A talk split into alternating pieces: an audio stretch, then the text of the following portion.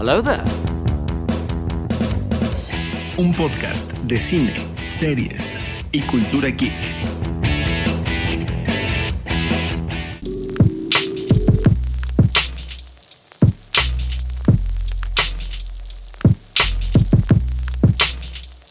Ya llegó, ya está aquí. Esto es Hello There Podcast, donde hablamos de cine y cultura geek. Yo soy Brian Fett. Yo soy Mero Diego. Yo soy Goyo Díaz.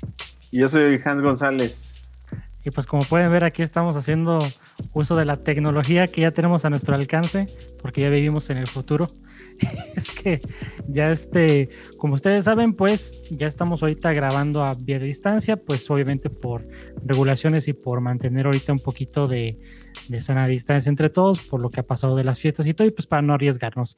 Pero bueno, de todas formas, pues el de hoy estamos listos nuevamente para un episodio más de este podcast y les quiero decir que escuchen en su toda la duración de este podcast porque al final voy a decir un dato muy interesante que va a cambiar casi todo el panorama de lo que viene para el podcast aquí en adelante, para que sepan, así que viene algo muy, muy fuerte. Así que, bueno, el día de hoy vamos a platicar de secuelas de películas que tardaron mucho en salir. ¿A qué me refiero con esto? Por ejemplo, si una película salió en el 80 y de repente nos damos cuenta con que su secuela salió en el 92, pues es un tiempo ya muy amplio de, de haberse conectado con la primera parte. Pero pues bueno, quiero empezar aquí platicando así generalmente quizás conocer sus pensamientos chavos de qué opinan ustedes de que por qué a veces sucede esto, de que por qué se esperan tanto, qué creen que son los factores más decisivos de que los estudios tomen estas decisiones, porque me gustaría incluso tomar un caso de uso rápidamente, lo de Avatar, que la de Avatar 1 sale en 2009 y nos enteramos que la siguiente va a salir hasta dentro de un año y ya van a ser casi 15 años, no sé, de, de que salió. Pero a ver, Goyo, comenzamos contigo. Bueno, yo creo que uno de los motivos por los que la mayoría de las ocasiones tardaban mucho en salir las secuelas es que antes las secuelas tenían la mala fama de que eran eran bastante, bastante malas. Eh, casi no había una segunda parte que fuera digna y entonces, este, pues algunos estudios decidían mejor respetar el legado de la, de la película de la que estuviéramos hablando y no sacar una segunda parte. De hecho, yo creo que algunos estudios de, de repente quisieron aprovechar la fama de algunas buenas películas para sacarles una segunda parte y ahí fue cuando nos dimos cuenta que no fueron exitosas y tuvieron dos, tres, por ejemplo, estaríamos hablando del Exorcista o de otras películas muy importantes, que obviamente una continuación, una secuela en aquel tiempo, pues no fueron exitosas. Entonces, fueron muy pocas películas las que tenemos eh, confirmadas, sobre todo de la década de los 70 y 80, que de manera pronta se le, se le decidió hacer una secuela y fueron increíbles. Yo, eh, en lo personal, yo comentaría eh, que si fueron exitosas, pues fue eh, Volver al Futuro, que hasta tuvo tres películas que las tres son un todo. O Hans, pasándole la palabra a Hans, nos dirá que, por ejemplo, El Padrino es un, un, claro ejemplo de éxito, pero tenemos otras películas que no fueron para nada exitosas su secuela. Sí, es, de hecho, bueno, el Padrino tiene la característica que viene precedido de una obra literaria de Mario Puzo que por sí sola ya es una historia icónica, ya es una historia de culto. Eh, hay otros motivos que tienen los, los estudios, las productoras o aquellos que tienen las licencias, porque a lo mejor al estudio no, no, no, le interesa mucho, pero hay alguien que todavía tiene la licencia o los derechos de ciertas, de ciertas películas y pasa el tiempo y a lo mejor la necesidad eh, de hacer un negocio son los que los mueven para pues, aprovechar el tiempo antes de que pierdan los derechos de, esas marcas, ¿no? Sí, sí no, también eh, muy interesante porque eh, yo creo que las películas que tenían más secuelas, y de hecho las sacaban muy inmediatamente, son las películas de terror, ¿no? No olvidemos de todas las de Viernes 13, que Goyo odió la 1, este, yo creo que también va a odiar la 2, y hasta la 3 es cuando ya se nos presenta el Jason, ya realmente con, con su máscara de hockey. Entonces, esto sí estaba pensado para sacar, se tardaban a veces un año o dos años entre una película y otra, pero es que aquí sí explotaban realmente eh, pues este sello de, películas de terror. Hablamos de Viernes 13, de Halloween, que en muchas ocasiones a veces no tiene que ver una con otra, ¿no? Eh, es muy raro. Eh, a lo mejor la 1, cuando vimos Halloween, ¿qué fue? Como la 20, Halloween 20 o 20 años, supone que era la continuidad o, en este caso Pesadilla en la calle del infierno, que también eh, teníamos secuelas muy seguidas, pero vemos que son casos eh, excepcionales y yo diría que esto pasó mucho con las películas de terror. Completamente de acuerdo, Diego, porque vemos que al menos tomando como ejemplo quizás de los ejemplos más conocidos, que en este caso es Star Wars, vemos que pues normalmente era el, punto medio de una buena duración de, de película y película sería como unos tres años, porque das tiempo de la construcción de un buen guion, de hacer un casting, de ver cómo continúa la historia, ver el impacto que tiene en la cultura, ver cómo reaccionan los fans. Y siento que eso es algo también muy padre, pero vemos que en el cine de terror pasa esto que tú acabas de mencionar, Diego, donde aprovechan y que la secuela era el año siguiente. Creo que, no me acuerdo, creo que sí hay un caso, ahorita no me acuerdo del nombre, pero creo que me tocó ver una, una franquicia de películas que la secuela hasta salió el mismo año. O sea, que era demasiado corto, obviamente la calidad era pésima, pero aprovechaban que el furor estaba ahí y que los fans lo consumían y era relativamente un éxito, aunque con la crítica le fuera del asco, ¿no? Pero yo, yo, quisiera preguntarle a Diego si tiene ahí todavía las cajas que le regalé de vacaciones del terror, si tiene, si tiene posibilidad después de ver eh, cuánto tiempo fue entre una y otra película, o ahorita quien, quien pueda estar buscando ahí en la computadora ver cuánto fue la diferencia, ¿no? Entre vacaciones de terror 1 y vacaciones de terror 2. Bueno, y este dato, bueno, ahí, ahí Diego nos va, no, no, lo puede tener por ahí a la mano, pero este dato que, que nos da Diego es muy, muy relevante. ¿Por qué? Porque si eh, nos, nos, ayuda a descubrir algo, que eh, aquello que, aquel cine que llama a las emociones más elementales, como es el miedo, pues nos da para dar una película cada año con el mismo nombre, nada, le cambias el número. ¿Y por qué digo aquellas películas que nos llaman a las em, emociones más elementales? Porque aquí en México tuvimos muchas secuelas de La risa en vacaciones, ¿no? Claro, sí, sí claro. Lo a decir es que en qué momento íbamos a hablar de La risa en vacaciones. sí, que era cada que había vacaciones, ¿no? Sí. Sí, vacaciones del terror, este, sigo yo sí, este, las tengo todavía y nada más hubo una diferencia de dos años entre ellas. En el 89 salió la 1 y en el 92, no, a ver, déjame ver, en el 91 salió la, la 2. Para una buena construcción del guion y el caso. Sí, claro. Y contratar a Tatiana, ¿verdad? Pues sí. ya, no, ya no repitió Pedrito Fernández porque pues, sí el, héroe, ¿no? claro, es, el, gran héroe de las películas de terror mexicanas no reconocido. ¿Y, las de amor por la, niña de la mochila azul. La niña de los hoyitos. Así se llama la, película. ¿no? no, sí, sí sabemos, no sé. Brian como no la vio, por eso le pareció al burr. No, a ver, pequeño paréntesis. Si ven la película de la niña de los hoyitos, es una película hecha en Estados Unidos por gente norteamericana. ¿En serio? Hecho, filmada en los Estados Unidos, sí, efectivamente. Pero digamos que el crew, bueno, digamos la mayor parte del crew sería americano y a lo mejor el director y los actores mexicanos. Creo que sí, pero incluso eh, vive Pedrito Fernández en, un, en una en un suburbio ahí tipo los años maravillosos, este, anda en motos, o sea, y, ya que revisas los créditos te das cuenta que fue filmada en Estados Unidos, que la productora fue norteamericana, que era una película gringa, ¿no? De hecho, no, tiene una mala hechura, o sea, está bien hecha técnicamente, pero película, ¿no?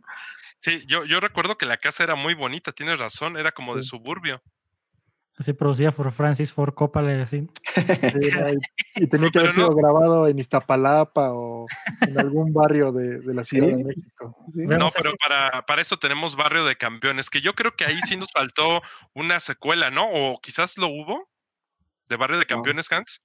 No, no, no hay. Esa sí merecía. Hablando de todo esto que estamos diciendo, Hans, que es obviamente la enciclopedia viva del cine de ficheras mexicana, ¿En el cine de ficheras se dio esto de las secuelas, Hans?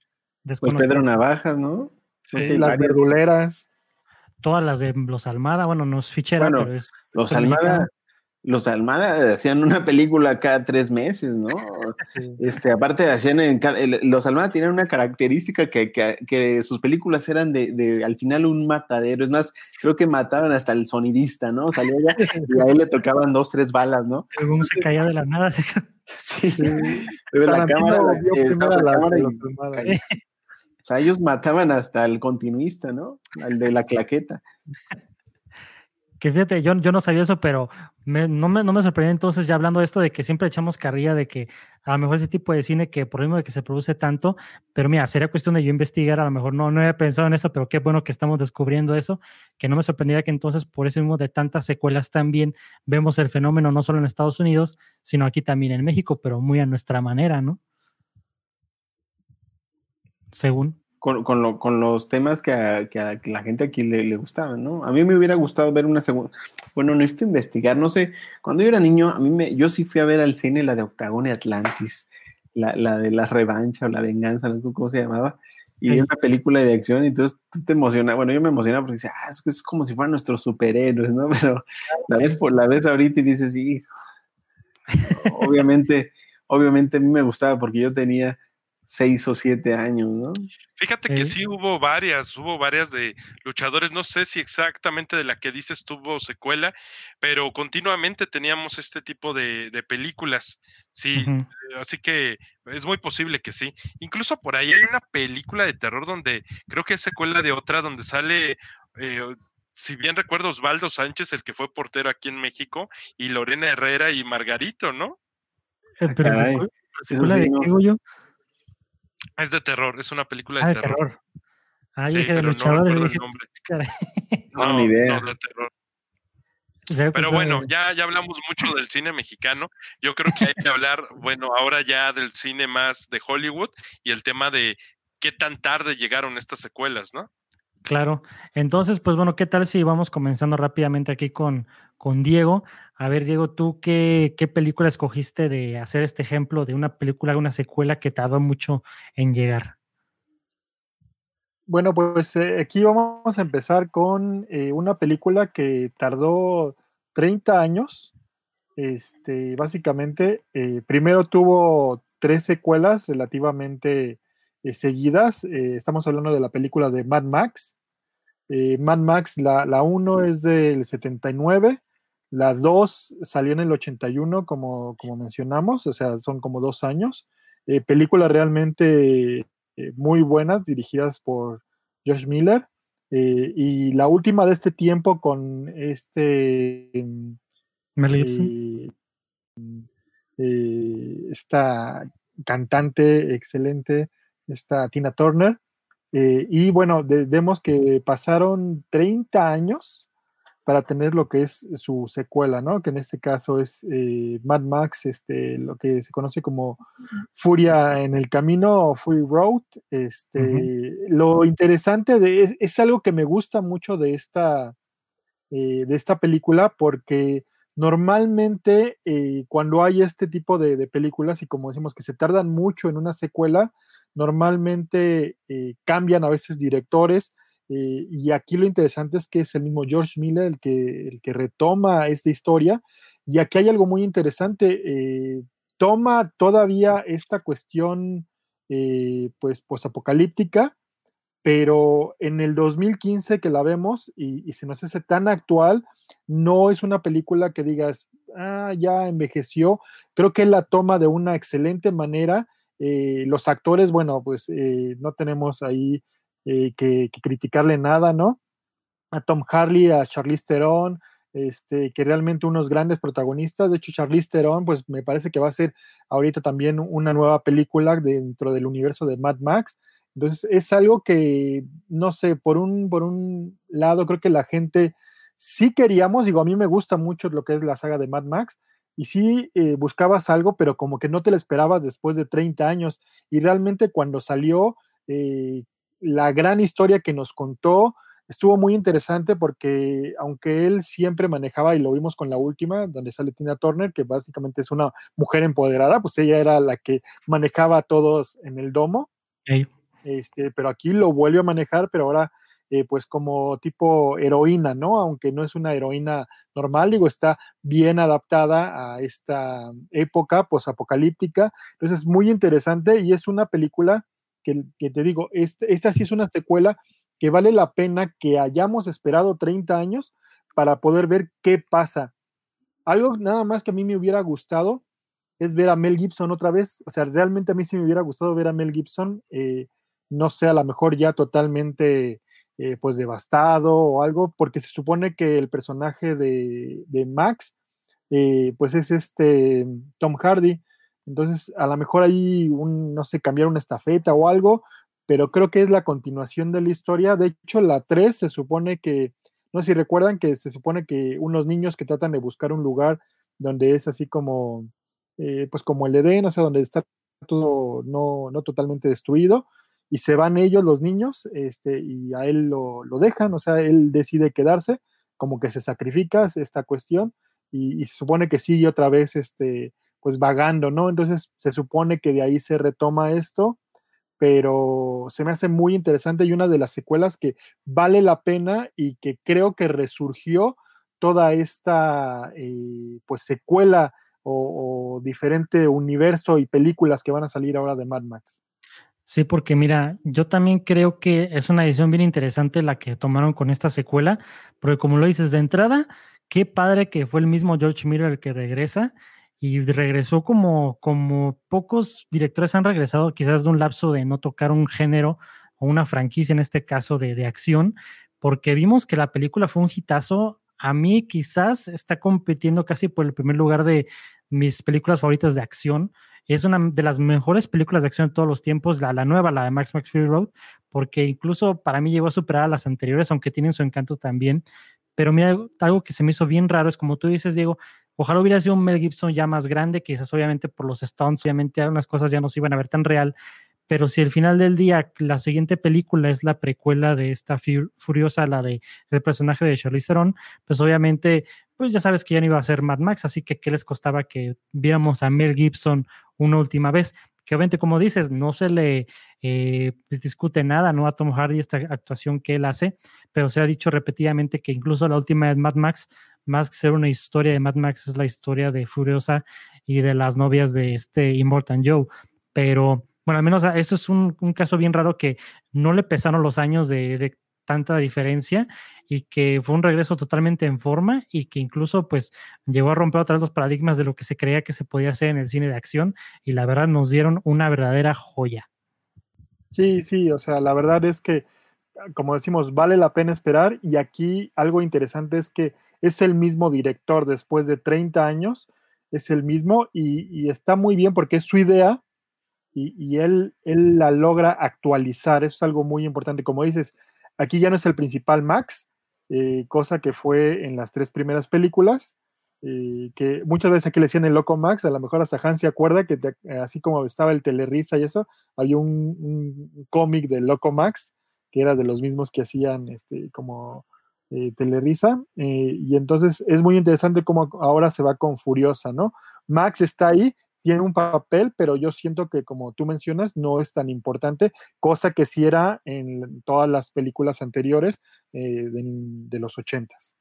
Y bueno, al menos esa es la primera película que podemos ir discutiendo aquí. Y pues bueno, a ver Hans, ¿tú qué película investigaste de cuál era una secuela que está un poquito separada? Pues a mí, la verdad, la que me marcó eh, muchísimo porque fueron una serie de películas que salieron prácticamente no con mucho tiempo de, de, separación una de otra, de una trilogía, pero que son icónicas y que creo yo ya están en un lugar en la historia de, de, del cine moderno. Y obviamente estoy hablando de todas las películas de, Matrix, ¿no? Todo lo que es el universo de, los fanáticos de Matrix eh, este, estamos con, muchas preguntas, con muchas preguntas por lo que se avecina, por, eh, Matrix 4, ¿no? ¿Y, ¿Y, por qué? Porque parecía, vamos a hacer un, un, una, una, ¿cómo podemos decir? Una recopilación este, de, de cómo fue que las, las estuvimos, de, de, cómo fue que las estuvimos viendo. Eh, podemos ver que cuando salió la 1, cuando salió la 1, nos, eh, en, mi, en, mi, caso, para mí fue un, un, descubrimiento muy interesante porque era una historia que primero te, te hacía pensar muchísimo sobre lo, lo que es eh, los dilemas filosóficos de la realidad, ¿no? La otra, eh, también podíamos entrar al, al tema de la innovación en los efectos, ¿no? En los efectos que, que pues la famosa cámara bala, las secuencias en cámara lenta, etcétera, etcétera, las, las cuestiones en 3D. Entonces, eh, ya eso ya iba marcando mucho eh, hacia dónde iba esta película y que la 1 tomó la atención de toda una generación en su momento. Llegó con cierta expectativa la, la número 2, que fue Matrix eh, Reloaded, ¿no? Y que también tuvo cierta innovación, que a lo mejor había, había algunos comentarios de, la, de los fanáticos que decían que eh, parecía que le, les había gustado tanto lo que se había hecho con, con estas películas, que aunque los sorprendió, ya de pronto no, no, se sorprendían tanto, es decir, iban perdiendo el, como que el factor sorpresa de, de, de tantas cosas tan buenas que te daban en, en, tan solo una película, ¿no? Los personajes son sumamente icónicos, etcétera, etcétera. Ni qué decir de, que ahí empieza, digamos que el, público contemporáneo a anclarse de, de Keanu Reeves nuevamente. Y entonces llega a cerrar con Matrix Revolution, y en esta película yo sentí que prácticamente respondían todas las preguntas de eh, lo que se ha planteado la premisa de esta lucha entre el mundo real y el mundo creado por las máquinas y, y, parece que le habían puesto ahí la tapa para poder cerrar bien esta historia. Entonces, ¿de qué se puede tratar la, número cuatro? Está llegando prácticamente eh, casi 20 años después, ¿no? Eh, y, pareciera que no, no, es mucho. Incluso en un podcast pasado hablábamos de lo importantes que eran para la saga lo, que ocurrió entre la 1 y la 2, que fueron los Animatrix, ¿no? Estos cortos animados que creo que ya tuviste la oportunidad de revisar, Brian, y que creo que cada uno de ellos tiene su propia naturaleza, cuenta su propia historia, todo dentro del universo, y que además eh, gráficamente y estéticamente tienen su, su, identidad, ¿no? Bueno, fue, fue, un agregado desde mi punto de vista, creo, muy exitoso la película, pero y cualquier cosa que nosotros podamos decir sobre lo que podrá venir en la 4, obviamente está en el terreno de la especulación, pero creo que eh, sí está una expectativa muy alta y eso creo que es riesgoso. Eh, Diego nos decía que obviamente con, con Mad Max ocurrió algo extraordinario que fue que a pesar de que hayan pasado los años, eh, se hace una película extraordinaria, muy digna y que también queda ahí ganándose un lugar, dándole continuidad, a pesar de no haber visto nuevamente a, a, Mel Gibson. No sé, yo no me imagino si hubieran vuelto a hacer eh, Indiana Jones sin, ¿no? sin eh, el protagonista, ¿no? Entonces, sin Harrison Ford. Entonces, tal vez eh, puede sonar desproporcionada, pero, pero, pero es algo que el espectador está esperando. Así que yo creo que eh, esperemos que cuando llegue esta cinta, que por ahí eh, solamente, ¿qué es lo que conocemos? No? Lo único que conocemos son pues algunas imágenes de, de, del detrás de cámaras, donde pues lo que vemos, por como vemos a los personajes, lo que podemos suponer es que están dentro de, Oye, de ¿es Trinity? realidad, ¿no? Sí. ¿Es Trinity? Sí. Sí, claro. Oh. Más alegre de lo normal.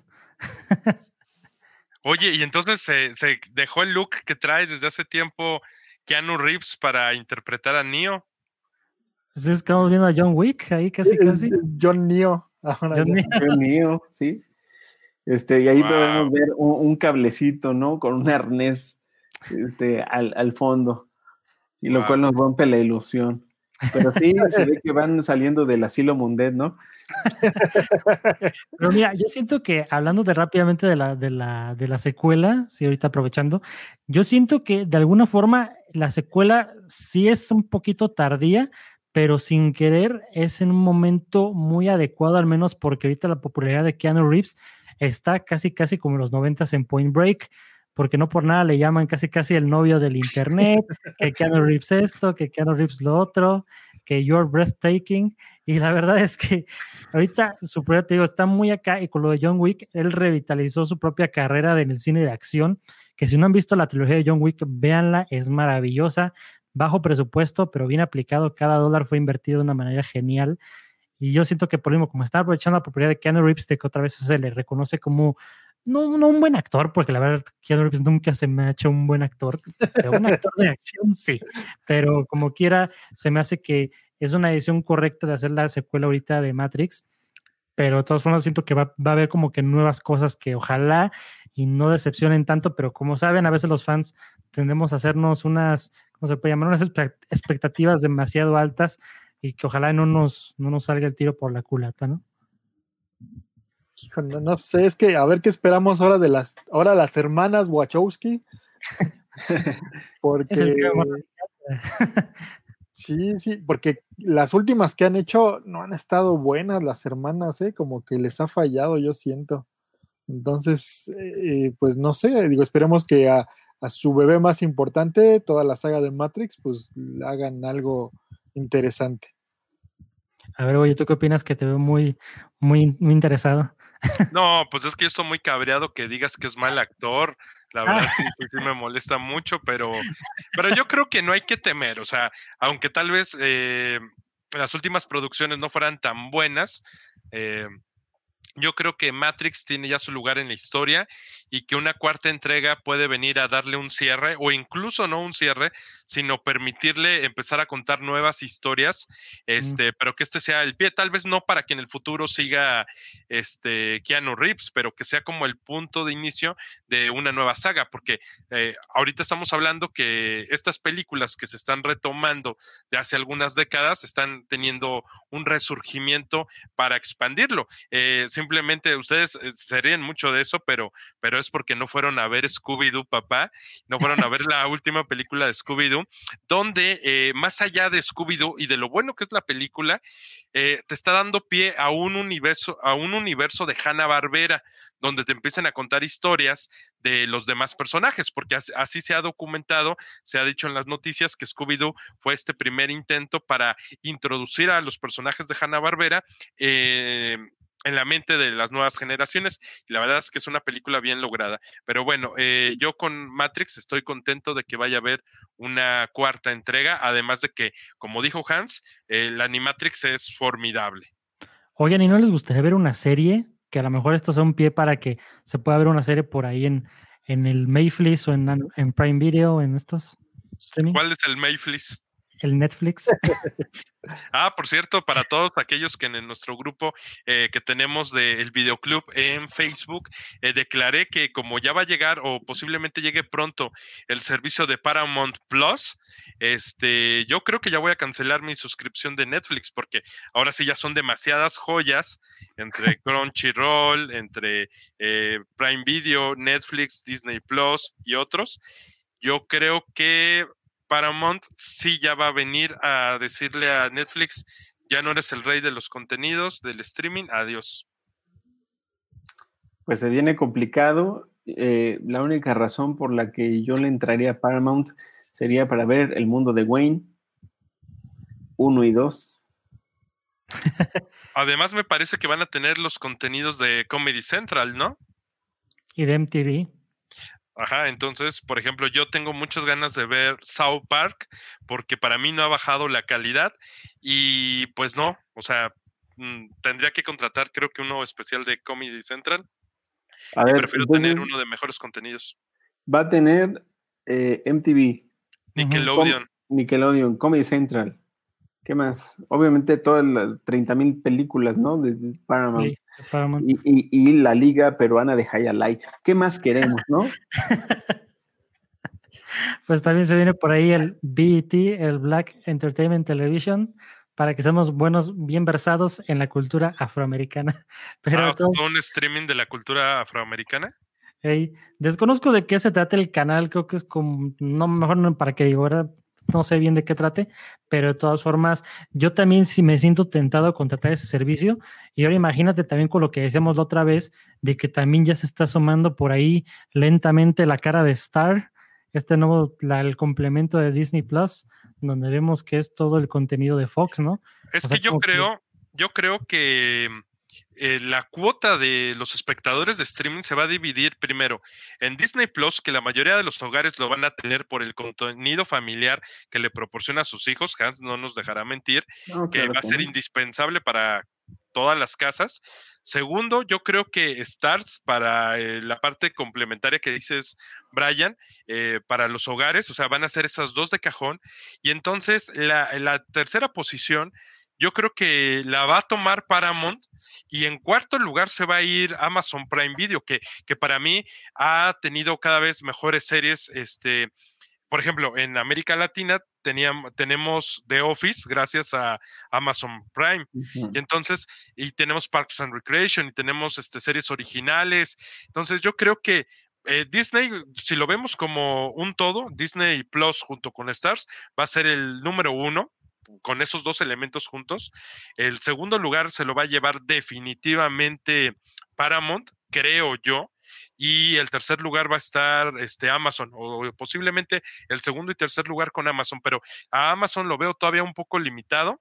Entonces yo creo que en horas de streaming ya Netflix lo van a relegar a una cuarta posición, a expensas de lo que ustedes me digan. Yo, yo yo creo diametralmente lo opuesto que Goyo Díaz. Porque, porque hay un elemento que tiene Netflix, es que Netflix ya, ya capturó a un grueso de la población que no tiene idea de lo que ofrece Paramount, por ejemplo, y que tampoco tiene idea de lo que les puede ofrecer en cuanto a calidad eh, los extras de Disney Plus. Es decir, Netflix seguirá estando en el primer lugar por una cuestión de popularidad y quiero ser correcto con mis expresiones. Ahí nosotros estamos hablando a partir de lo que a nosotros como cierta generación nos tocó conocer en los noventas y que tuvimos cierto privilegio de acceder a la televisión restringida de paga. Por, y ese pequeño porcentaje de los 80s y 90 que teníamos acceso a esa, a esa televisión y que nos dieron todo ese abanico, seguimos siendo los mismos. Difícilmente se transmitió o se multiplicó, si acaso se pasó de generación a generación. Sin embargo, Netflix es como el, se convertirá en el Televisa, el TV Azteca, del grueso de la población. Porque ya están encantados, ya están encantados con muchas de las cosas que incluso a nosotros no nos parecen tan buenas del famoso tío Netflix, que sabemos que son de una calidad, este, muy, vamos, son producciones muy, muy, eh, este, elementales, por llamarlo así.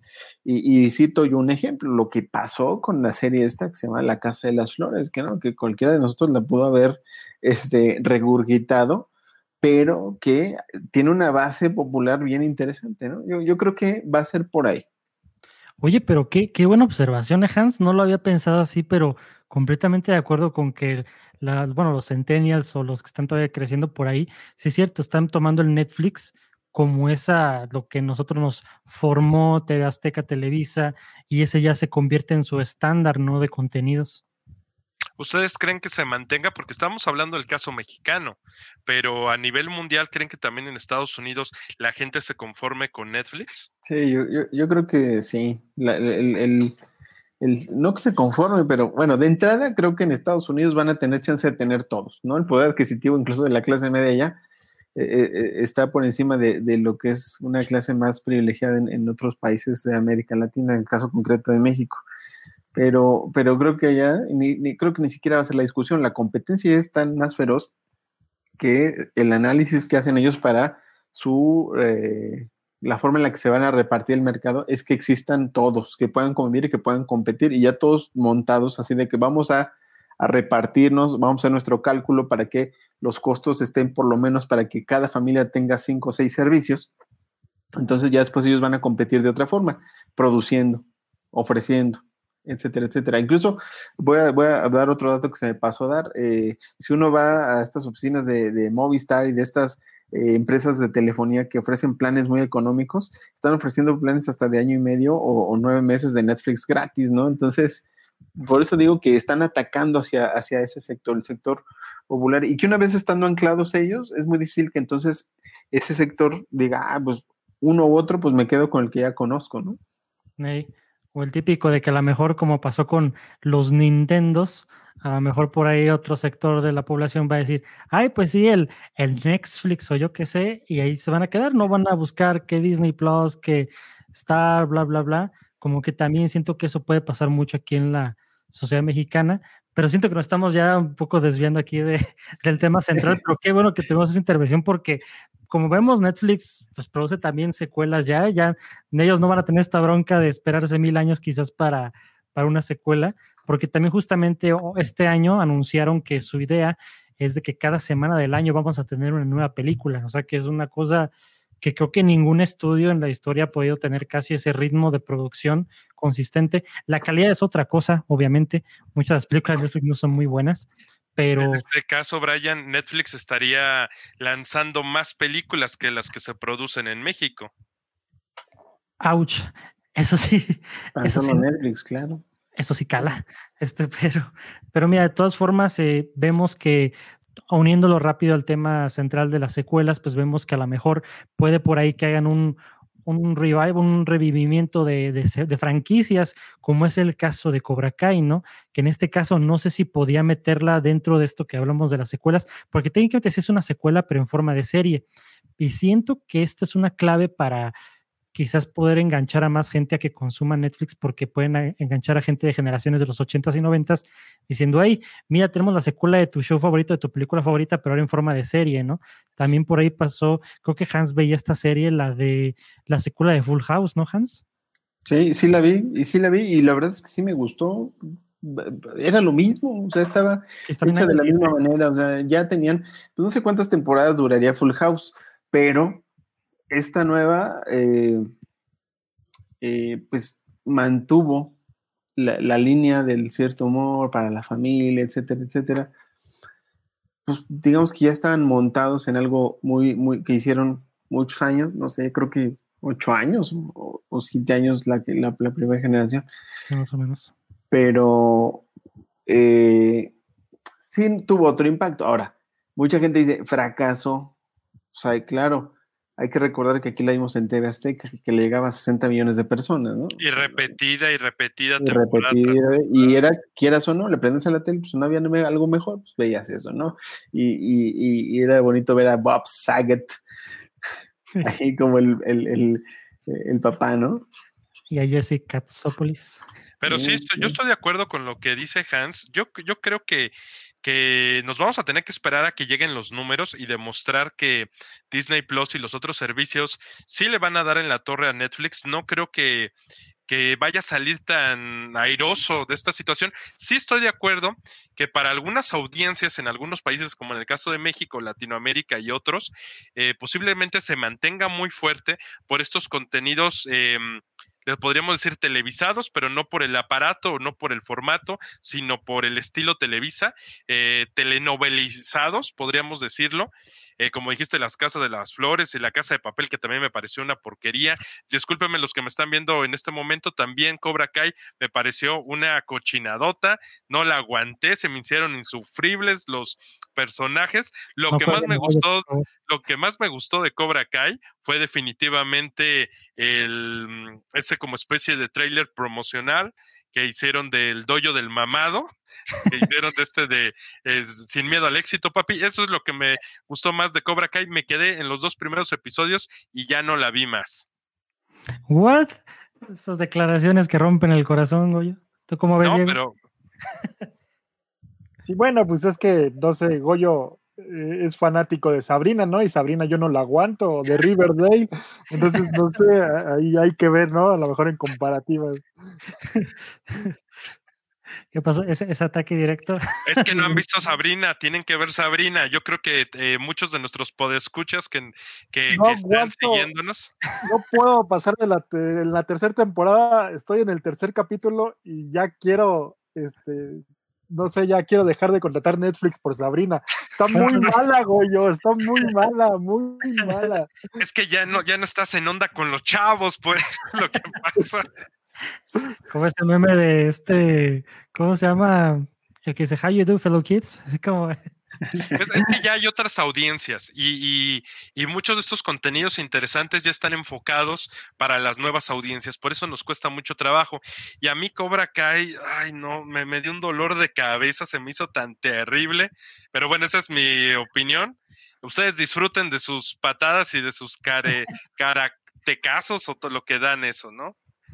Pero mira, bien interesante porque me ha gustado al menos como en Cobra Kai han podido adaptar lo que ha sido pues esa franquicia de Karate Kid de los ochentas y ahora le está hablando en su lenguaje a la nueva generación sin pisotear a los fans de antaño, porque como lo mencionaba Hans en su reseña, que si no lo han visto, lo pueden checar aquí en nuestro canal de YouTube, de explicándole por qué es genial Cobra Kai, es precisamente por eso, porque pues saben cómo engancharnos a, a los nostálgicos y cómo enganchar a los nuevos, haciendo quizás no, no un drama así que digas, ay, wow, porque también quédate que nunca ha sido un drama que digas, ah, muy, muy llegador o muy impactante, pero sí es una muy buena película, o sea, como que sabe llegar a ese punto medio como de que no, no haciéndolo un programa como un, que te gusta? Un, una telenovela, digamos, pero tampoco haciendo una, una House of Cards, ¿no? debo decir algo que cuando yo también digo, no, nada más con Sabrina no puedo, y cuando digo que no conecto con Sabrina, y cuando hago un quiero hacer, es, más, les voy a decir cómo me siento cuando hago un esfuerzo por querer entender Sabrina. así me siento, ¿no? Cuando, cuando trato de entender a Sabrina, así me siento.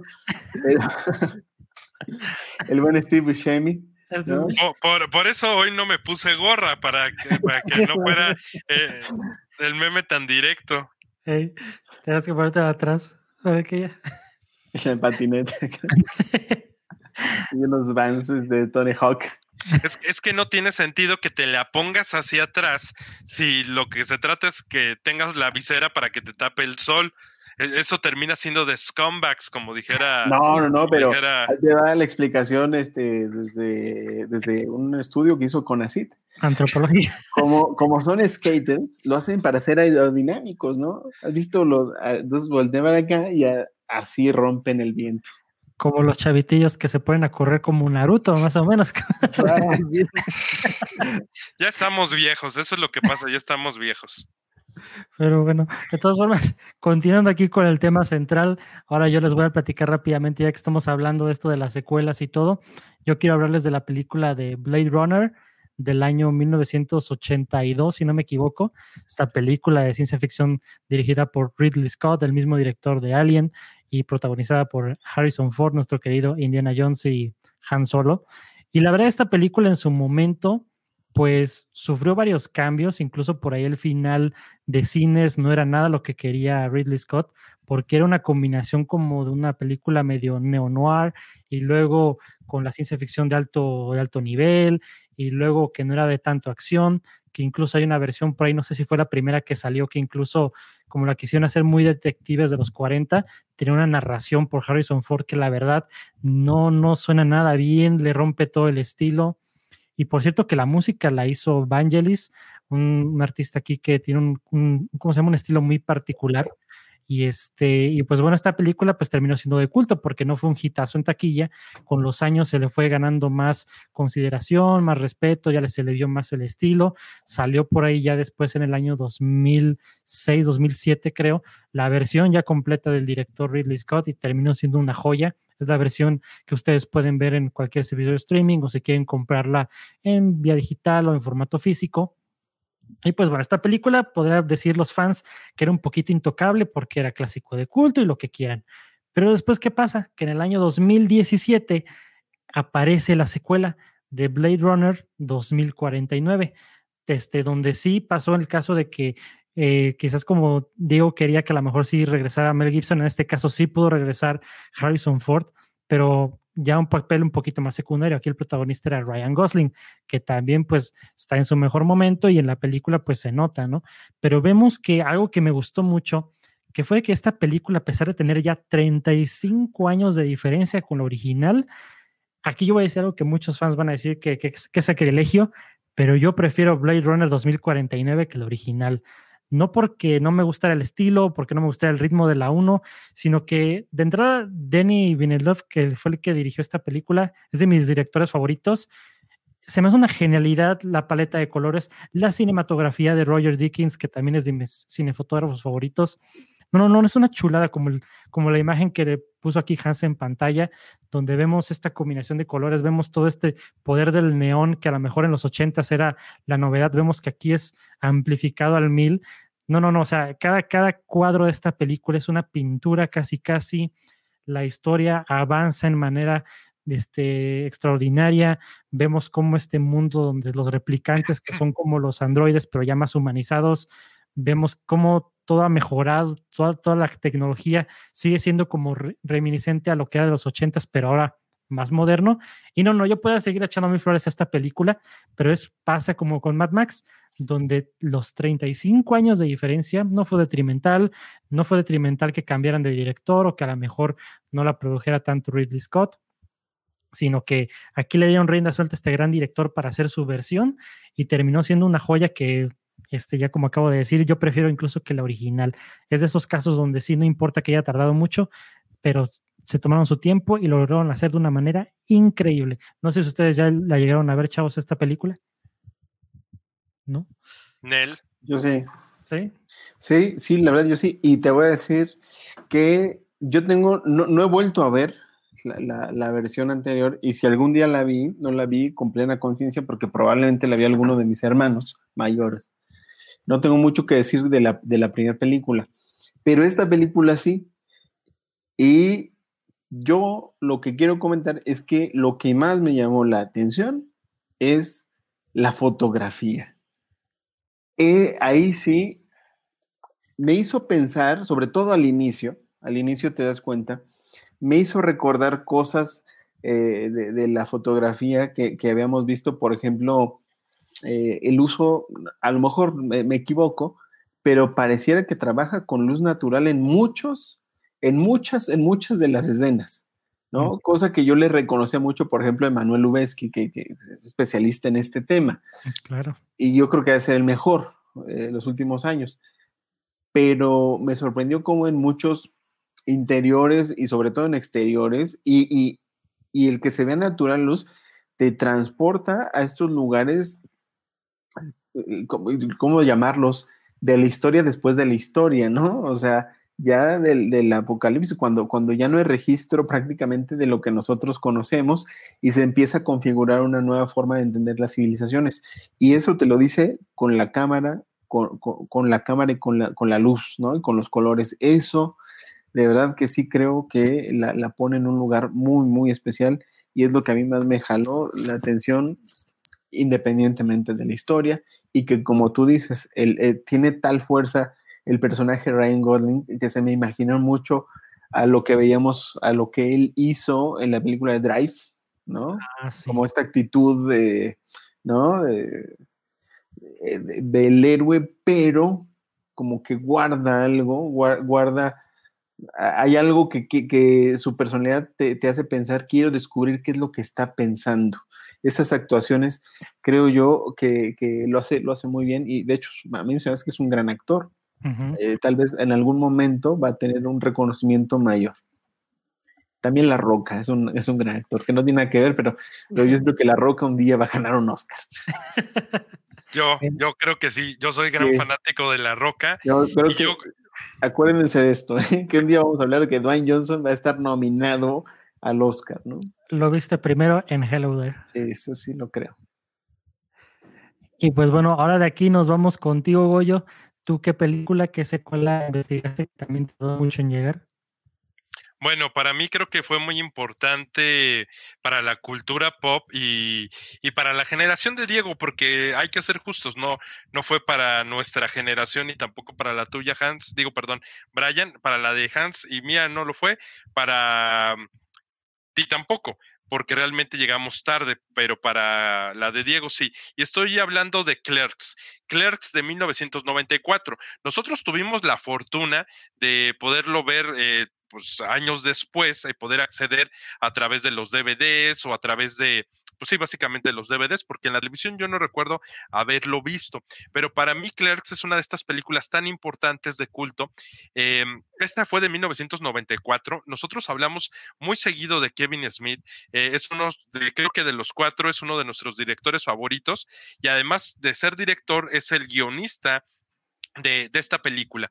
Eh, entre los datos interesantes que ya hemos platicado muchas veces como amigos o creo que en algunas ocasiones en el podcast es que tuvo que vender su coche, eh, llevar al límite todas sus tarjetas de crédito, pedir dinero prestado y así juntó cómics, Goyo todos los cómics, imagínate. Tuvo que, así juntó la suma de 230 mil dólares y, logró hacer su película que para el momento este, fue un hitazo, o sea, siendo una película, pues que diríamos que sería indie, llegó a recaudar más de 3 millones de dólares, que, que ustedes van a decir eso, pues es una nada, pero para una película con este nivel de producción y con esa cantidad de dinero, pues algo sorprendente y que después empezó a distribuir Miramax y se volvió una película de culto. Es hasta el año del 2006 donde Kevin Smith nos permite tener por fin un Clerks 2 que aunque no ha sido tan castigada en la clasificación esta del IMDB, em, que se mantiene como con un 7, o sea, no hay tanta diferencia con respecto a, a Clerks, eh, la original, eh, para mí, pues ya no, ya no te engancha tanto. Si estás viendo a tus personajes favoritos, resulta que a Dante, el que tenía la miscelánea o la tiendita, esta de Groceries Store, pues se le pues se le quema, tiene un accidente y entonces tiene que trabajar en una franquicia de hamburguesas llamada Movies y entonces es ahí donde también pues veremos a nuestros personajes eh, Jay and the Silent Bob, ¿no? Eh, y bueno, pues lo, que les quería decir es que a esta película, a pesar de que no fue tan grandiosa, también es una película de culto a un nivel un poquito más bajo, pero con un presupuesto de 5 millones de dólares logró recaudar 27 millones de dólares.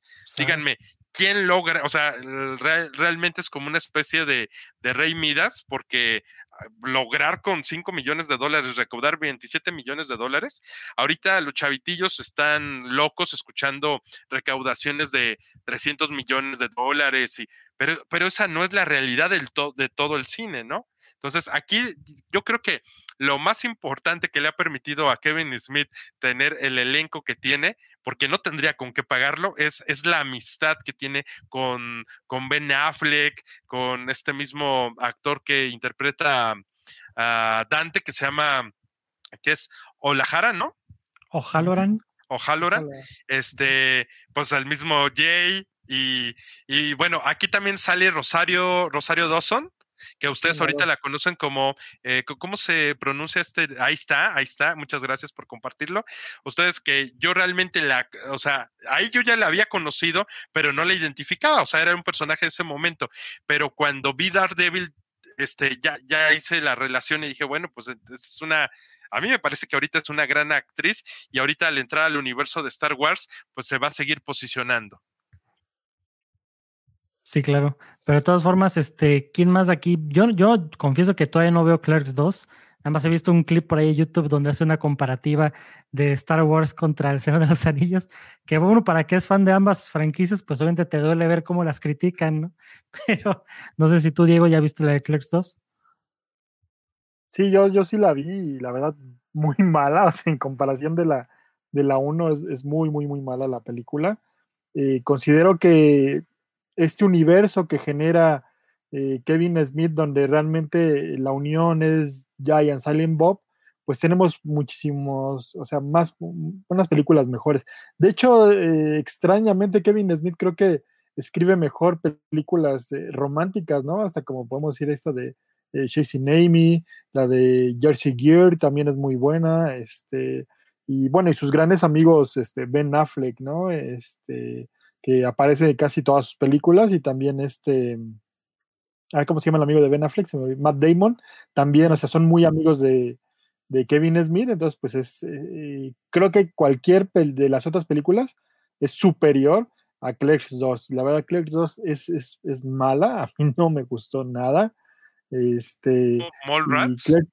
Eh, no, Mallrats es muy buena, Mallrats sí me gusta. Ah, qué bueno. Es, No, es que es, bastante buena. Es lo que dice Diego. El universo de, de, de, Clerks, el universo de Kevin Smith es, es, mucho más que las películas tal cual de Clerks. Estas que decía de Chasing Amy o Persiguiendo a Amy, More Rats, este, hace que sea rico, o sea, no extrañas tanto a los personajes, pero podemos darnos cuenta que sí tardaron bastantes años en darnos un Clerks 2. Yo creo que hubiera bastado con que se hubiera quedado Clerks y hubiera y como hizo sí seguir fortaleciendo y creando ese universo, pero yo no veía la necesidad de tener un Clerks 2. Ahora, em, después, bueno, en el 2013, en el 2017, este, se había hablado de la posibilidad de tener un Clerks 3 que, no tengo idea de qué puede tratar, o sea, ya, ya tengo esa emoción. Eh, les compartí hace unos días em, el guion de Clerks 3, bueno, que una fotografía que subió Kevin Smith a su Instagram.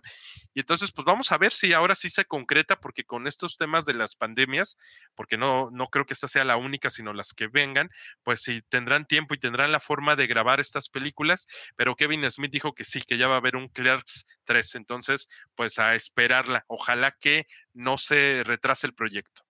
Pero a ver, Goyo, ¿tú qué opinas? ¿Crees que le pesó a la película de Clerks 2 la duración de entre la primera parte, que quizás la primera parte ya ves que estaba muy conectada con esto de la generación X, de esta que me revoca mucho el pensamiento de la letra de Kurt Cobain de Smell Like Teen Spirit, donde dice casi la generación que dice, pues tú entretenme, yo sé como que yo estoy así como, como vives y Bothead, ¿no? Y que ya con Clerks 2 ya el Zeitgeist ya cambió completamente. ¿Crees que eso sí le afectó a la película para que no la hayas podido disfrutar tanto? Lo, que pasa es que son varias cosas. La, primera, yo creo que en Clerks, en la original, el hecho de que sea en blanco y negro tiene su encanto. En Clerks 2 ya tenemos una película a color y cuando las películas son a color siento que envejecen más rápido porque ya estás viendo este, la, calidad de, la grabación, ¿no? Del filme. Eh, también la moda. También la moda ya cuando está a color, o, el vestuario cuando está a color, también tiende a, a envejecer mucho más rápido. Entonces creo que ya fue producto de su época muy específica, Clerks 2, y mm, y no creo que el problema fuera la distancia, sino que ya tenías un producto que era único, que te hablaba una generación. ¿Y qué fue lo que pasó? En, en Clerks 2, lo que sucede es que estos cuates, los de la tiendita, los de la miscelánea, ya son treintañeros. O sea, ya pasaron de ser adolescentes que tienen un, eh, un trabajo de medio tiempo o que ya empiezan a ser, siguen siendo jóvenes adultos, están en esa transición de jóvenes adultos, que todavía las cosas les valen, que están creciendo, eh, ya les da el viejazo un poquito cuando llegan a Clerks 2 y no se diga Clerks 3, o sea, ¿cómo, van a, pues eh, Kevin, Smith ya no está chonchito, ya adelgazó muchísimo. Creo que se filtró una imagen de Clerks 3. Ahí está, nuevamente, ¿no? No, pero si, te, si pones la otra donde está en blanco y negro y que está Kevin Smith, eh, o sea, miren, todo lo que ha adelgazado. O sea, el de atrás es Dante y no recuerdo el, que lo acompaña. Creo que era Randall, sí. este, pero miren cómo, está de delgado Kevin Smith. Todavía sigue manteniendo esto padrísimo que es traer sus jerseys de, de hockey, pero ya está súper delgado. Miren, ahí ya también los cachetitos de, de Dante son como los míos. Y ahora imagínate, o sea, ¿de qué, ¿de qué se puede tratar a la Clerks 3? O sea, quizás ellos ya son dueños de una tiendita, de una miscelánea o... No, ¿qué crees que yo creo? Yo creo que ellos ya van a ser papás. Yo creo que van a tener hijos adolescentes que yo, yo tengo una hipótesis, o bueno, esto es lo que a mí me gustaría ver en la película, a mí me gustaría ver que, que tengan ellos hijos adolescentes que sean aburridos, que no se sepan divertir y entonces tengan que salir los los originales Clerks a enseñarles cómo vivir la vida. o sea, a mí me encantaría Ajá, como, como cuando Homero va a la universidad, algo así. Me, gustaría que fuera que Dante, Randall, este, o Kevin Smith, Jay, les enseñen a los jóvenes a divertirse. O sea, creo que eso puede ser una buena idea, eh, que también pues está básica, ¿no? Pero o, la otra es que tengan, o sea, que, sea como una reflexión de, su madurez, donde los hijos estén súper aventados y ellos les digan, momento, tranquilízate. O sea, quién sabe para dónde vaya, pero yo espero que sea muy divertida. A ver, usted, tú, Diego, ¿tú qué te gustaría ver en esa película? Pues no sé, o sea, ya, ya deberían de darle cierre a esa película, realmente, o sea, ya, yo creo que ya Kevin Smith, fíjate que ahí siento que, que el guion ya no lo sabe llevar muy bien. Muy interesante, yo tengo algunos cómics de Clerks, porque después de la película, eh, bueno, él aparte es, es escritor de cómics, y, y los cómics eran un poquito interesantes, porque hablaban de, de esta cuestión, lo que pasa es que, como dice Goyo, o sea, era la eh, el sentir de los adolescentes o los casi adultos en, ese, en esa etapa de los noventas. Entonces, ahorita ya es un poquito complicado. Estaría bueno si, como dice Goyo, fueran los hijos de los clerks, ¿no? Que está muy interesante que a lo mejor que hasta saliera la, la hija de Kevin Smith, esta Harley. Seguramente Este- la van a sacar. Harley Quinn, Sí, sí, sí. Harley Quinn Smith, ¿no? Sí, Harley Quinn. Sí, Harley Smith. Pero, pero no, no tiene Quinn, no tiene también acompañando a su nombre. ¿Seguro Harley? ¿no? Sí, bueno, sí es Harley Quinn Smith, así. Ahorita, ahorita lo buscamos, pero, pero dinos tu, tu idea, Pero- Diego. Ah, sí, sí. Sí, sí, sí, que aquí sea con, con los hijos, ¿no? Este, muy raro, o sea, eh, siempre al final el que, el que menciona así las cosas más profundas eh, es eh, Silent Bob, ¿no? Que básicamente es el personaje de Kevin Smith. Entonces, no sé, que a lo mejor a- ahora él otra vez trate de guiar a los jóvenes actualmente, aunque no sé ahora cómo lo tome, ¿no? Con eso de que todo es eh, políticamente correcto, pues también ese es algo que, que creo que Clerks en, su momento de- dejó, dejó ver muy bien. Digo, hasta tiene escenas donde hablan de felaciones y lo- todo lo platican, o sea, realmente todo lo platican, pero, pero es muy importante porque así, lo, así, así era como los chavos en ese entonces eh, hablábamos, ¿no? Y ahorita, pues todo muy, muy callado, todo muy tranquilo. Ahí está Kevin Smith. Y creo que ahorita está más delgado, o sea, está, está bien raro. Esperemos que no esté enfermo Kevin Smith. De, sí, sí es Harley, Harley Quinn Smith. Sí estábamos en lo cierto, sí es Harley Quinn Smith. Este, era la chica que apareció a la izquierda, o por ahí, Hans, te acabo de compartir otra imagen, si la pudieras poner, donde está también Kevin con, con su hija.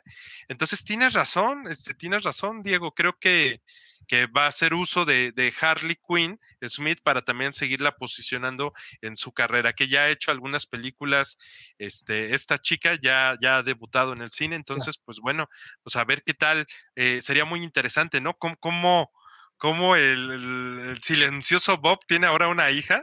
O, o a ver qué pasa, ¿no? Ahí está, ahí está Harley Quinn Smith y las fabulosas estos jers- jerseys de, de hockey eh, ya personalizados, ¿no? En este caso con el Joker. Ahí, ahí sí, todavía se ve como rozagante, pero sí ya está muy delgado. Rozagante. Sí, sus cachetitos así todos No, no, rojitos. y, de hecho, pues, pues, está la foto de, de Joker con Harley Quinn, ¿no? Ah, sí, es cierto. Exactamente. Literal. Oye, Hans, pero tú sí has visto la de Clerks o alguna de estas de del Kevin Smith. La, la de Clerks. Black Mirror, fíjate que esa película yo, yo no tengo plena conciencia de- de- recuerdo. Algunos clips, algunos memes, pero sí, lo que sí tengo el recuerdo es que efectivamente es de la generación de mis hermanos que, que, que- que a lo mejor por ahí tengo, tengo estos recuerdos vagos. Estamos hablando de mis hermanos ya, ya pasan de los 40, ¿no? Son como de, la, de esta generación propiamente. Entonces, eh, pero yo voy a ser fiel a la recomendación y no voy a ver la de Clerex 2. Eso sí se los puedo asegurar. La uno, quién sabe, pero la dos, La totalmente. 1, la, la uno, mira, la 1, no sé si sea algo similar a lo que pasó con la película de Airheads. Ah, eh, sí, es muy buena. Es con Brendan Brendan Fraser, ¿no? Fraser, Con muy joven, muy joven este. eh, El que es cómico, que es muy chistoso. Adam Gilmore. Sandler, ¿no? Adam, Adam Sandler, Sandler. Adam Sandler tendría 20, 21 años en esa película. Incluso se le ve una cara de adolescente tremenda. Y, y, mm, Steve Buscemi, ¿no? Sí. Oye, y también el actor que hace de Chuck, el hermano de, de Jimmy en Ah, Better Better Call Call Saul, Saul, que es sí. el productor, ¿no? De ahí del, del, Sí, de la del estudio, de la disquera Estudio, de sí. la estación de radio, ¿no? Ajá. Oye, y también Kr- Kramer, Kramer, el de, Ah, de. Seinfeld. Seinfeld. Ah, o sea, me parece que es el mismo personaje, ¿no? Sí, pues, así todo loco con el Todo pelo. loco. Es, para- para- es el mismo personaje. Yo, yo sigo diciendo que es el mismo. ¿En Eh, qué ¿no has momento empieza a hablar de racismo ese cuate? No, no, aquí no, no nos habla nada de eso. Este, Brian, ¿no has visto Airheads? No, de hecho les quería preguntar, ¿es como entonces una especie de Wayne's World o cómo, cómo describirían Airheads? Porque creo que un día sí, sí la recomendaron, Mm, pero no sé si siga por ahí en Netflix o en qué streaming o Ya no. Netflix ya No. no. rayos. Pero, Es, es de un grupo que tienen una banda que, que, pues quieren ser exitosos, pero nadie los toma en cuenta y entonces el objetivo es llevar su cassette, su demo para que lo pongan en la estación de radio, Mm. pero terminan secuestrando la estación y es muy hilarante la película, es bastante, bastante buena. Incluso por ahí de- eh, el, el problema que tienen es que se llaman The Lone Riders, ¿no? Y todo el mundo les dice, ¿cómo van a ser los llaneros solitarios? No puede ser en plural, no sean idiotas, ¿no? Entonces, ese gag lo trae todo el tiempo. Está buenísimo eso. La, la voy a poner en la lista porque desde hace tiempo creo que se me lo había mencionado, pero ya, ya la voy a poner como prioridad casi, casi. Airheads, ¿verdad? Es muy buena. Eh, Brendan Fraser ahí va demostrando su capacidad actoral. Eh, lástima que yo ya no lo he visto en películas, ya no hace nada de películas. De, de ahí saca la imagen de él así todo rockero que dicen, ¿cómo eras antes de Sí. entrar a la universidad? ¿no? Ahora todo un godines, ¿no? Y él con su suétercito, O con su sombrero, así que, sombrero vaquero, sí. que de hecho les comento de Brendan Fraser ahorita que dicen que no ha sido nada de él. Se acaba de confirmar hace unos días que él va a protagonizar la próxima película del director Darren Aronofsky. este director de Black Swan, de Requiem por un sueño, y fíjense nomás el papel que va a interpretar. No sé el nombre del personaje, pero va a interpretar como de un hombre que pesa como unos 300 kilos y que no sé si quiere acabar con su vida o no sé qué, pero imagínense a un Brendan Fraser de 300 kilos, o sea, va a Pues estar- casi, ¿no? Después de, Sí, ya después de está. haber sido George de el de la selva, como un tipo Tarzán, el George de la selva, ¿se acuerdan? Sí. ¿Qué? Monkey Bone. Ah, de Monkey Bone, sí, es cierto. O la de a- Al diablo con el diablo. Sí, ¿Se también. acuerdan? Ah, Es sí. muy buena, no me aburre esa película y que tiene unos extras geniales. ¿A poco? Geniales, sí, los extras de, de, de Al Diablo del Diablo son un par de fantasías más que, que ya no metieron por como el- que una es la extensión de su rockstarismo, una es la extensión de su vida de rockstar. Está buenísimo. De hecho, de hecho digo, ¿por qué lo cortaron? No? Pero todo, y ya no los met- y, y el otro no recuerdo cuáles, pero, pero son muy graciosos y ya no lo metieron porque pues creo que son siete deseos, ¿no? Una cosa así. Algo así. Yo Pero solamente, está-. Porque me Sí, encanta usar la frase, me encanta usar la frase de cuando está como tipo Pablo Escobar que dice mis establos. ¿Qué, Eh, ¿Dónde está la biblioteca? ¿Qué diablos? Soy un narcotraficante colombiano. Es muy buena. Es como cuando Keanu Reeves dice, vaya con Dios. No, pues sí, aquí es, el- es el- lo peor de Point Break. Vaya con Dios. O sea, Vaya con Dios. Con Dios. Bueno, con, con eso, con ese mal español, es como vamos casi casi acabando esta, este tema de las secuelas, porque la verdad sí está, sí está muy interesante cómo hemos platicado de tantas cosas. Pero, pues bueno, no se quieren este, dejar por ahí un pensamiento final, chavos, de, de lo que hemos platicado el día de hoy. Antes de dar paso a unos anuncios. No, yo nada más quiero agradecer a, a no sé quién fue el usuario de, de YouTube que subió un video de 10 horas de fondo blanco que pues nos está ayudando a, a no salir tan oscuros aquí, ¿verdad? A, a Goyo y un servidor. Ahí está. Héroes sin capa del internet. pero fíjense, fíjense lo que pasa. Miren, 10 desaparezco. exactamente así, se ve la oscuridad y así. Es la magia de la televisión, ¿no? Gracias a este usuario que es más ahorita les voy a decir quién es.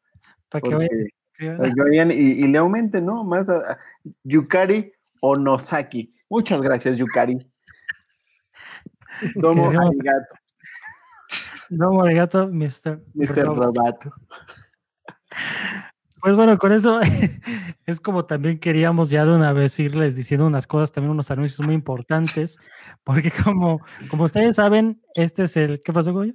Eh, yo, yo quisiera, yo pensé que Hans iba a agradecer al usuario, no usuario, entonces al, a la persona física que le dejó un promocional. Yo, yo, yo creo que vale la pena compartirlo. Yo, yo creo, Hans, compártenos ese promocional que te dejaron ahí Ah, el volante. Efectivamente. hay, que, hay ayudar al comercio local, ¿no? Exactamente. Si me permiten, de- dejen algo un poquito más grande aquí esto. Ahí está. Ahí, ahí está. En mi retrovisor me dejaron esta publicidad de pues ceviche y aguachiles El Pirata. ¿Sí? Ahí está. Teléfono- Si alguien de Celaya este, pues, pues quiere un aguachile, un ceviche, ahí entregas a domicilio. Ahí está. Oigan. Y, y si ustedes conocen pues a, las a la persona que vende estos aguachiles, díganle que salió en Hello There, mándenle una captura de pantalla de este video para ver si se anima a mandarnos unos aguachiles y este, porque ahí está el pirata aguachiles y ceviches. Que porque sí, que me imagino que la persona que te puso eso en el retrovisor, pues no se imaginaba que iba a estar siendo proyectado a miles de personas alrededor del mundo por medio del YouTube. Sí, y que esta semana hemos ganado seguidores, eh, suscriptores. Así que, pues, eh, el pirata, que, que no sé si sea pirata el, el, el logo. Muy bonito, pero pues sí se antoja, ¿no? Un aguachile, un cevichito. que todavía no los sí. hemos probado. Si alguien los prueba antes de que nosotros, ahí nos dan la recomendación a ver si nos conviene. Pero de todas formas, ahí está, ahí está el anuncio de El Pirata. Y pues bueno, de una vez con esto les queremos ir platicando unas cosas bien interesantes porque como lo comentamos en el podcast pasado, pues obviamente se vienen grandes cambios en, en Hello There, al menos en el podcast, en, como marca quizás no tanto, pero les queremos compartir que como ahorita estamos viendo, estamos haciendo, y ustedes están viendo y escuchando el episodio número 99, pues el próximo episodio, como lo dijimos en el pasado, va a ser completamente en vivo. Va a ser una conversación muy directa con todos ustedes. Este, estaría padre que nos, el, tema principal va a ser que a lo mejor nos platiquen, pues, qué ha sido lo que les gustó más del año pasado, que quizás una serie que les haya dejado, pues, una repetición por ahí que no está muy buena, una película que los haya impactado. Vamos a estar ahí platicando con todos ustedes, pues, en parte como agradecimiento de que nos han venido escuchando nuestros, nuestros nuestras pláticas por 100 episodios, nuestras críticas, nuestros comentarios, nuestros memazos. Me, me lo- me- me voy a quedar así tantito si quieres ponerme en pantalla completa para que me puedan sacar meme, para que Ah. me puedan hacer un sticker de, de, de esos de WhatsApp. Lo vuelvo a hacer otra vez para que me puedan alcanzar a dar la captura de pantalla. Como el niño del suéter rojo que circula en los, en los stickers de, WhatsApp. Sí, estaba yo dije, ¿por qué le está haciendo igual a este Goya? Pues esa es la manera de decir Goyo de gracias, de que qué padre, que qué padre que nos estén siguiendo. Y pues bueno, también como les comentábamos en el 98, en el episodio 98, es que el episodio 100 viene siendo el final de una era. ¿Por qué? Porque a partir del episodio de lo que vendría siendo el 101, aquí también con los efectos especiales que tiene Hansen, ¿no? Vie- Viene otra era, ¿eh? Viene otra época. una espada láser ahí impromptu. Pero sí, porque les queremos comentar que al menos el episodio 100 va a ser el final del Hello There podcast como lo conocemos, no porque se vaya a acabar, no porque alguien de nosotros se nos vaya a ir o porque vayamos a renunciar, decimos ya a la fregada todo, no, para nada. Pero se, nos referimos a que va a ser el último este episodio que va a llevar el nombre de Hello There podcast. ¿Por qué? Porque nos vamos a cambiar el nombre. Así es, a partir del episodio número 101, que por cierto ya no vamos a usar ese tipo de numeración, ya van a ser simplemente los temas y así nos vamos a ir yendo, pues nos vamos a cambiar el nombre a CineGeeks. Así es, ¿por qué CineGeeks? Pues bueno, porque así como podemos ver aquí con la demostración de Grogu, con Baby Yoda presente, que también se quiere meter aquí al podcast, este, está. está presente. ¿Por qué CineGeeks, Grogu? Pues porque... O- o- ¿Qué pasó? oye, pero tiene la cara medio chistosa, ¿no? Sí. Este, es Grogu. Gro- Grogun. Este es Grogun. Grogu. Y como que está usando la fuerza un poquito de más, ¿no? Que cuando uno hace un esfuerzo muy cañón aquí, se le va viroleando un ojo. Ahí Pero nos pues, está bueno. mandando bendiciones. Así, la Bendy. Pues chocándolas casi, casi. Pero en efecto, ¿por qué Cine Geeks? Porque, pues bueno, la definición de geek viene siendo una persona apasionada, con una pasión desmedida por un tema, que en este caso para nosotros es el cine, que nosotros nos apasiona este tema. También hablamos de series, por supuesto, otro tema que también nos apasiona. Y por eso sentimos que este nombre ya va más, va más acorde con la visión que ya tenemos como marca, porque como saben, al principio Hello There, pues usábamos la frase de Obi-Wan, pues como porque era un podcast de Star Wars, esto comenzó siendo un podcast de Star Wars, pero ahorita ya eh, hemos evolucionado y ustedes han dado mucha retroalimentación de qué es lo que les gusta de, de este podcast y por eso mismo queremos que ya el nuevo nombre del podcast vaya completamente acorde a la visión que ya tenemos actualmente en Hello There, porque Hello There sigue siendo, digamos, como que la marca principal, pero el podcast va a ser ahora Cine Geeks. Y pues sí, obviamente se viene por ahí el cambio de logo y todo esto muy padre. Así que a partir ya del, dentro de unas dos o tres semanas ya vamos a tener la nueva imagen y ya si se puede todo aquí en ordenar, pues ya también aquí regresamos al set y todo. Pero pues bueno, ese es el gran anuncio que teníamos para, para ustedes en, en este final del podcast, que la verdad nos las hemos pasado muy bien, ¿no? Con esta, esta charla a distancia de, de las secuelas de Netflix y por supuesto pues de, de Pedrito Fernández. No, muchas gracias. Yo creo que viene una muy buena época. Eh, todo se ha acomodado. Hemos descubierto nuevos espacios, por ejemplo, el, éxito en, TikTok, ¿no? Que, pues había una resistencia ahí natural, pero que sabemos que hay un público ahí ávido de material que nosotros les podemos compartir. Claro, sí, porque dentro de lo que ha sido la publicación ahí de contenido en TikTok, pues nos venimos dando la sorpresa de que llevamos un mes ahí y ya tenemos 21 mil seguidores casi, casi pegando los 22 y la verdad, pues no, no, no esperábamos con eso porque de entrada, pues no queríamos entrar, como decía Hans, una pequeña resistencia porque el TikTok era, era para la chaviza, ¿no? Que a pesar de que aquí nadie, aquí estamos demasiado viejos, pues quizás nos da como cosa, ¿no? De que dicen, ay, tienes más de 30 y andas en TikTok, ¿no? Pero pues vemos que les ha gustado lo que estamos publicando por ahí y también sepan que, como dice Hans, que estamos explorando nuevas cosas, pues también no quiero este, dejar de invitarlos a que también, eh, aparte de que nos sigan en Instagram, pues también sigan a la nueva página de Super Muñecos, Diego, ahí de, de Instagram, ¿no? Y que también vemos que está creciendo el canal de YouTube. Sí, sí, sí, los invitamos a que empezó también aquí en Hello There, como dices, es como este, nuestra central y ya ahorita ya, ya tiene su propio canal, ya tenemos nuestro canal de Instagram donde también este, les eh, los invitamos a que vean, este, aquí ya recomendamos, empezamos en Hello There, como menciono, este, algo de, juguetes, de coleccionables, que también es algo que nos gusta mucho eh, a, la mayoría de la gente geek. Entonces ya también tenemos nuestro canal de Super Muñecos, ahí síganos en nuestro Instagram, lo que realmente queremos es que vean las promociones que hay, porque también sabemos que son eh, pues momentos difíciles y pues qué más si podemos conseguir un, un Grogu original a, un, buen precio, ¿no? Porque igual luego este Hans nos pasará las de el buen Grogu a, 50 o 100 pesos para que todo el mundo este, pueda tener ese tipo de coleccionable también, ¿no? Este, claro, claro. De Grogu.